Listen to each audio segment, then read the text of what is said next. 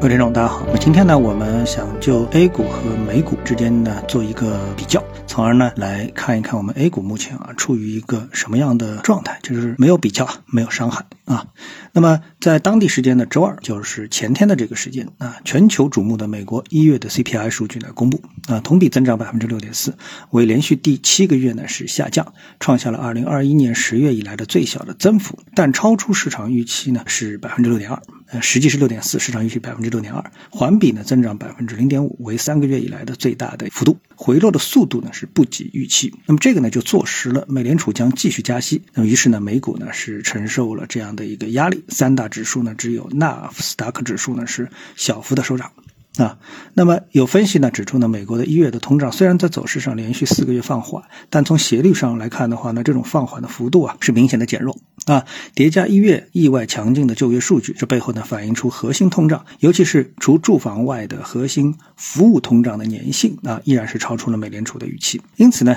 一月通胀数据将巩固当前美联储对于加息慢一点、高一点、久一点的共识啊。三月加息二十五个基点呢。不是终点，而交易员呢压住美联储的七月加息至利率分值百分之五点二七呢，不再是百分之一百预期今年加息。一方面呢分值抬高，一方面呢降息的预期呢是减弱。那么从对美股通胀及加息背景的表述上，那么可能啊，中国的投资者对美股的现实的走势啊，印象中会比较弱势啊。这个折腾了这么久，那美股是不是已经走得一塌糊涂了呢？但事实上呢，却并不如此啊。美股现在啊，分析师啊，多数从基本面的角度来看这个市场的话呢，大多是属于空头，而市场表现就是市场本身的真正的表现呢，反而是属于多头。所以两者斗争的非常的激烈，非常的纠结。比如说，我们从中国投资者最熟悉的道琼斯指数的观察角度来看的话呢，那美股呢是处于一个自最高点，然后开始的调整，调整出了一个 A B C，然后呢，这个 A B C 之后啊，是一个非常强劲的转势的一个状态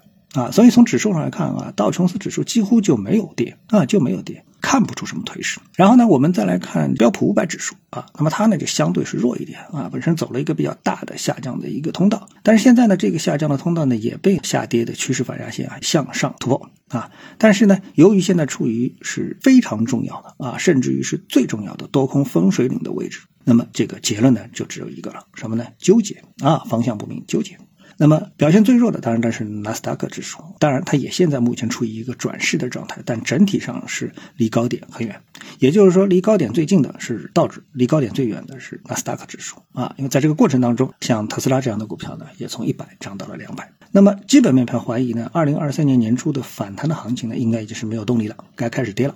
啊，但是技术派呢，继续是表现出呢更加的一种强势，就是表现出非常这种强势的姿态。技术派呢，我们都知道是市场情绪的集中的体现，所以呢，可以看出市场情绪啊非常的坚韧。那我们是为什么今天要花一些篇幅来说美国股市呢？哎，因为呢，最有趣的一点就是美国市场啊，现在是政策市，每天啊，这个美国投资者啊，可能就在考虑，特别是指数交易者啊，每天就在考虑通胀啊、加息啊、美联储的表态啊。而这个呢，本来呢是 A 股的专利啊，那证监会又说什么了？人民日报又说什么了？对吧？啊，现在 A 股呢反而变成了一个市场派啊，证监会基本上啊，它不对市场的走势发表方向性的看法啊，比如说现在有投资价值了，没有投资价值了，投机过度了，不说，闷头就是发新股。啊，所以我们看现在这个市场就是什么？三十年河东，三十年河西啊，世道啊，终究是变了。那我们最后来，看一看 A 股市场昨天的表现。从上证指数的表现来看的话呢，那黄白线非权重股指数啊，基本上就是一个平开平收，个股可以说非常的抗跌。